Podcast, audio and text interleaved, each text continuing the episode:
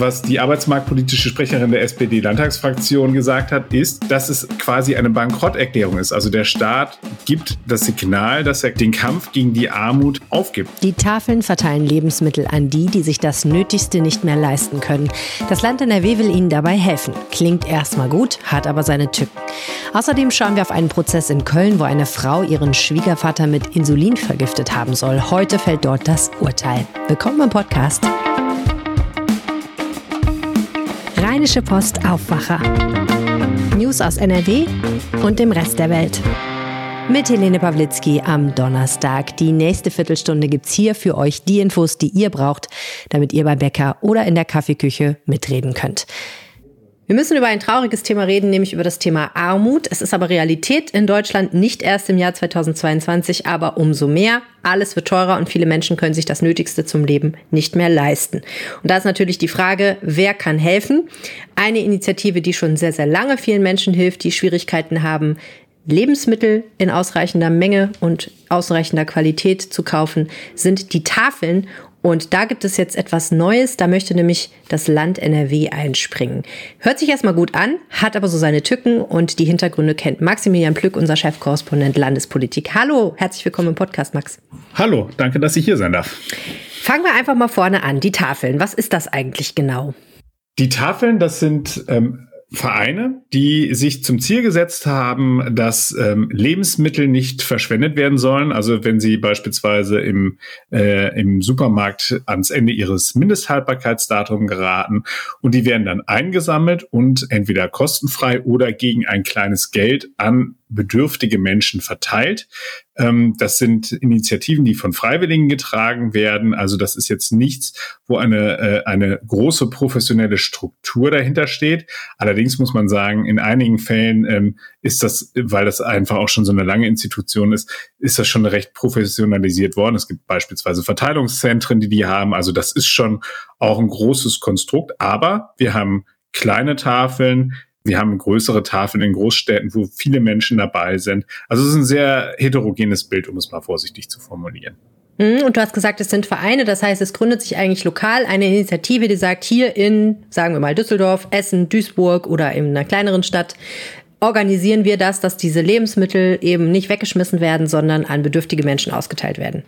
Ganz genau. Das ist die Idee dahinter und ähm, das funktionierte, sagen wir mal, bis zur Krise recht gut. Es gab äh, 500 Ausgabestellen, 12.000 Ehrenamtliche in äh, 170 Vereinen, die das gemacht haben. Aber äh, nicht nur die Menschen leiden natürlich unter steigenden Preisen, sondern eben diese Vereine auch. Ja, also die Preise steigen. Ich vermute, das hat erstens eine Auswirkung darauf, wie viel Lebensmittel man einsammeln kann und zweitens eine Auswirkung darauf, wie viele Menschen nachher kommen, um die entgegenzunehmen. Genau, also wir haben, wir haben diese entgegenlaufenden äh, Trends. Die Menschen sind halt eben zurückhaltender, was das Spenden angeht. Das bringt natürlich die Tafeln äh, in extreme Schwierigkeiten, weil sie wirklich auf, auf Geldspenden angewiesen sind, um eben, äh, um, um Fahrzeuge zu unterhalten und zu kaufen, um ähm, um wirklich diese ganzen Dinge halt eben auch äh, ordentlich auf die, auf die Beine zu stellen. Ähm, andersherum ist es halt eben so, dass die Schlangen einfach immer länger werden. Also es gibt auch Menschen, die aus der Ukraine geflohen sind, die sich bemühen, bei der Tafel Lebensmittel zu kriegen und so weiter. Und das führt eben dazu, dass tatsächlich du, äh, schon die ersten Tafeln sagen, punktuell, äh, es gibt Aufnahmestopps für Neukunden jetzt zunächst einmal. Ähm, das ist natürlich äh, relativ schwierig, weil damit halt eben, also das tut vor allem eben diesen Helfern, die sich das ja halt eben auf die Fahne geschrieben haben, dass sie halt eben arme Menschen unterstützen, bedürftige Menschen unterstützen. Das tut denen im Herzen weh und deswegen rufen sie aber auch nach Hilfen vom Staat unter anderem. Die Tafeln sind ja immer schon so ein bisschen in der Diskussion, weil nicht unbedingt Kritiker der Tafeln, aber Kritiker des politischen Systems sagen, eigentlich ist das eine staatliche Aufgabe, Menschen, die zu wenig haben, so zu versorgen, dass sie zumindest das Nötigste zu essen haben. Und jetzt ist es tatsächlich so, dass das Gesundheitsministerium in Nordrhein-Westfalen gesagt hat, wir schreiten hier ein. Naja, Sie haben zumindest gesagt, Sie übernehmen halt eben einen Teil dieser Finanzierung. Das heißt also, Sie, äh, das ist eine Ankündigung, die der NRW-Gesundheitsminister Karl-Josef Laumann jüngst mal im Ausschuss für Arbeit, Gesundheit und Soziales gemacht hat. Und da hat er nämlich, und das äh, ist das, was jetzt den einen oder anderen hellhörig werden lässt, hat er gesagt, das Ministerium noch in diesem Jahr äh, die Tafeln ähm, finanziell unterstützen will. So weit, so gut. Ich glaube, das stellt auch niemand in Abrede. Aber dann kommt der zweite Satz, den er gesagt hat. Und da ist halt eben genau so ein bisschen äh, das, was die Kritiker jetzt gerade alarmiert. Wir streben an, diese Förderung aus Landesmitteln zu verstetigen. Mhm. Also regelmäßig Geld für die Tafeln aus Landesmitteln. Mit anderen Worten, das Land geht hin und finanziert eigentlich die Arbeit dieser ehrenamtlichen Vereine mit. Genau. Und das ist, heißt, also sozusagen, es gibt dann so eine Art äh, äh, Förderung. Förderung müssen wir immer uns überlegen, sind an Auflagen äh, gebunden. Und das bedeutet halt eben auch, dass da die Gefahr besteht, dass der Staat jetzt plötzlich dort reinregiert. Und das Zweite, was die arbeitsmarktpolitische Sprecherin der SPD-Landtagsfraktion Lena Tischlade mir gesagt hat, ist, dass es äh, eben quasi eine Bankrotterklärung ist. Also der Staat gibt eben das Signal, dass er quasi ähm, die, den Kampf gegen die Armut halt eben aufgibt, anstatt die Armutsbekämpfung eben engagiert anzugehen. Also konkret hat sie gesagt, wenn die Landesregierung sie dauerhaft zu einem festen Bestandteil des sozialen Regelsystems machen will, stiehlt sie sich aus ihrer sozialstaatlichen Verantwortung und gibt damit jeden Anspruch auf eigenen Gestaltungswillen auf. Sprich, eigentlich ähm, macht sie nicht das, wofür sie da ist, sondern überlässt das schön den Ehrenamtlern und den Freiwilligen. Aber versuchen wir das doch mal, diesen Punkt noch mal konkret zu machen. Was wäre denn die Vorstellung beispielsweise der SPD, wie sich das Land gegen Armut engagieren sollte, anstatt zu sagen, wir geben halt Geld in eine bestehende Struktur, die ja auch tatsächlich ganz gut funktioniert eigentlich? da geht es, glaube ich, in erster Linie darum, dass man sagt, Arbeit ist sozusagen das beste Mittel, um eben äh, Armut zu bekämpfen, ganz klar. Äh, und man versucht eben Menschen die derzeit nicht in Arbeit sind, eben in den ersten Arbeitsmarkt zu bringen und wenn das nicht gelingt, eben in den zweiten Arbeitsmarkt, um sie für den ersten Arbeitsmarkt zu ertüchtigen. All das wären halt eben Dinge, die man angehen kann. Wir merken das ja alleine an allen Ecken und Enden. Es fehlen uns die Fachkräfte überall. Äh, und wenn wir es schaffen, dort Menschen eben weiterzubilden und so weiterzubilden, dass sie halt eben zur Fachkraft werden, dann äh, wäre das auf jeden Fall erstmal ein guter Anreiz. Okay, also die SPD sagt, statt Lebensmittelspenden ist es eigentlich wichtiger, dass diese Menschen selber ihren Lebensunterhalt in irgendeiner Form verdienen können. Frei nach dem Motto, gib dem Mann einen Fisch, dann ist er nicht mehr hungrig, aber gib ihm eine Angel und bring ihm bei, wie man fischt, dann wird er nie wieder hungrig sein. Du hattest den zweiten Punkt der Kritik genannt, das war, dass der Staat möglicherweise sich jetzt einmischt in das, was die Tafeln tun. Wo ist das Problem? Also es ist ja so, dass, dass es, es gibt Beispiele, dass es halt eben schon Förderprogramme gegeben hat für die Tafeln, beispielsweise äh, bei diesen Logistikzentren, die ich schon mal angesprochen hatte. Ähm, und was ich so höre aus dem Umfeld der Tafeln, waren die Auflagen da recht scharf. Das heißt aber, wenn ich hier aber eine freiwillige Veranstaltung habe, ich habe einen eigen eingetragenen Verein und dann schreibt der Staat mir etwas vor für eine Aufgabe, für, der, für die er ja eigentlich originär zuständig ist, dann wird's halt eben schwierig. Also und die Tafeln haben auch wirklich dieses Selbstverständnis, dass sie eigenständig sind, dass es halt eben Freiwilligentätigkeit ist, dass es Ehrenamt ist, was sie dort tun. Und ähm, da wird es dann halt eben schwierig, wenn sie dann eben zu Beliehenen werden. Ähm, das ist so ein Fachbegriff. Äh, dann wird es, äh, werden die dort auch meines Erachtens irgendwann äh, ähm, allergisch reagieren.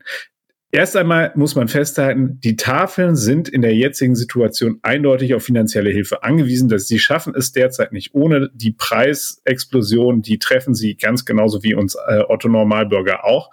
Und ähm, deswegen, also ist das an, an dieser Hilfe, die dort vom Land kommt, hat grundsätzlich keiner äh, etwas auszusetzen. Die Frage ist halt eben, wie man sie langfristig ausgestaltet und ob sie jetzt langfristig nötig ist oder ob man nicht sagen muss, dann äh, kommt man eben ab einem gewissen Zeitpunkt, wenn sich eben die Lage wieder beruhigt haben sollte, wieder zurück zu einem zu dem alten Modus operandi. Ganz herzlichen Dank, Max Plück. Sehr gerne. Dieser Podcast ist möglich, weil bei der Rheinischen Post hunderte Journalisten jeden Tag hart arbeiten. Wenn ihr meine Kollegen und mich dabei unterstützen wollt, dann geht das mit einem RP Plus Abo. Für weniger als 35 Euro im Jahr bekommt ihr Premium-Zugang auf RP Online und macht damit auch diesen Podcast möglich. Das Angebot findet ihr auf rp-online.de slash Aufwacher-Abo. Lebenslang oder Freispruch? Was Anklage und Verteidigung in dem Prozess fordern, der heute in Köln zu Ende geht, liegt maximal weit auseinander. Für die 55 Jahre alte Angeklagte geht es um alles. Ihr wird versuchter Mord an ihrem 80 Jahre alten Schwiegervater vorgeworfen. Die Mutter zweier Kinder bestreitet die Vorwürfe. Claudia Hauser aus dem NRW-Ressort begleitet den Prozess für uns. Herzlich willkommen im Aufwacher-Podcast. Hallo Helene.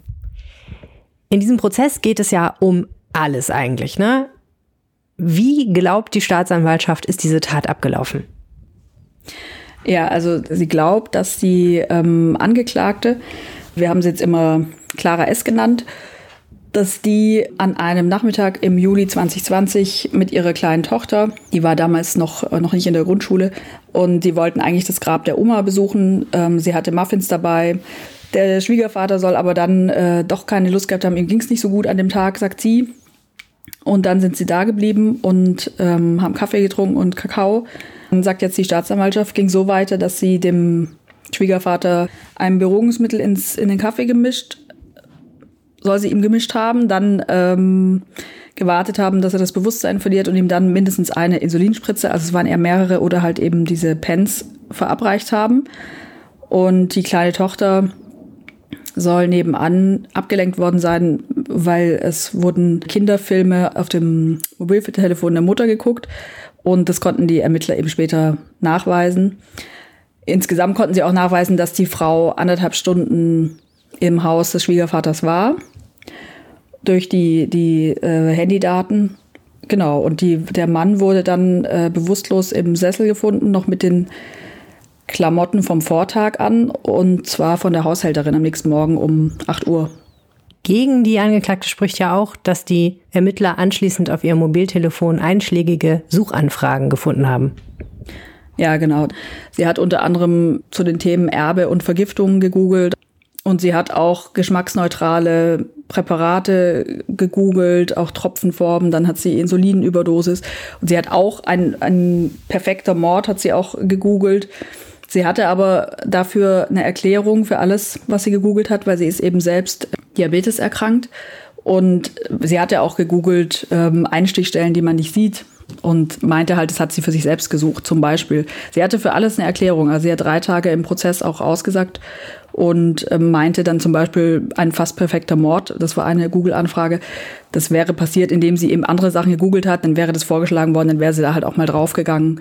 Was sind das für Leute? Was ist das für eine Familie, in der sich diese Geschichte zugetragen hat?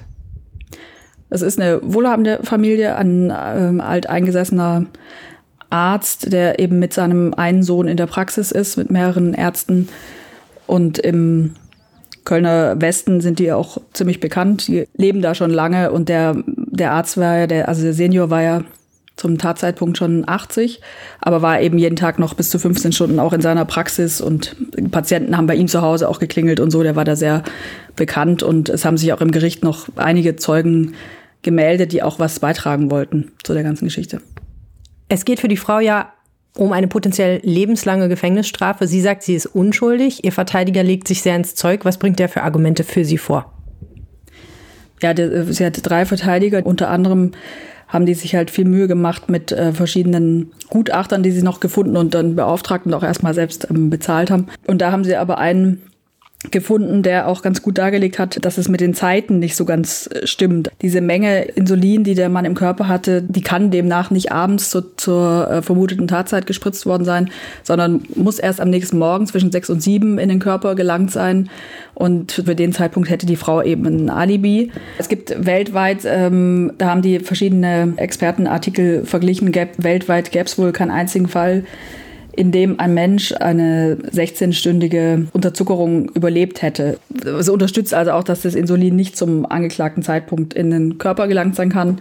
Und dann haben die auch Zweifel daran, dass man die ganze Tat in der Zeit, also in diesen anderthalb Stunden, in denen die Frau da war, überhaupt bewerkstelligen könnte. Und haben halt im, im Plädoyer auch einmal rückgerechnet, ähm, wie lange es dauert, bis das Beruhigungsmittel wirkt und solche Sachen. Das war eigentlich auch ganz, ganz interessant zu hören. Und jetzt geht's halt heute darum, dass die Kammer ihre Entscheidung mitteilen muss und äh, die Plädoyers gehen halt in Richtung lebenslang seitens der Staatsanwaltschaft und die Verteidiger fordern einen Freispruch. Keine leichte Entscheidung fürs Gericht. Herzlichen Dank, Claudia Hauser. Gern geschehen. Das war der Aufwacher für heute. Jetzt noch der Blick aufs Wetter. Regenschauer in ganz NRW bei 18 Grad ganz im Westen bis 15 Grad ganz im Osten unseres Landes. Am Freitag wieder wärmer bei maximal 20 Grad in der Rheinschiene. Dafür aber zum Nachmittag und Abend hin Gewitter. Mein Name ist Helene Pawlitzki. Danke für eure Aufmerksamkeit und denkt ans AP Plus Abo. Habt einen schönen Tag. Tschüss.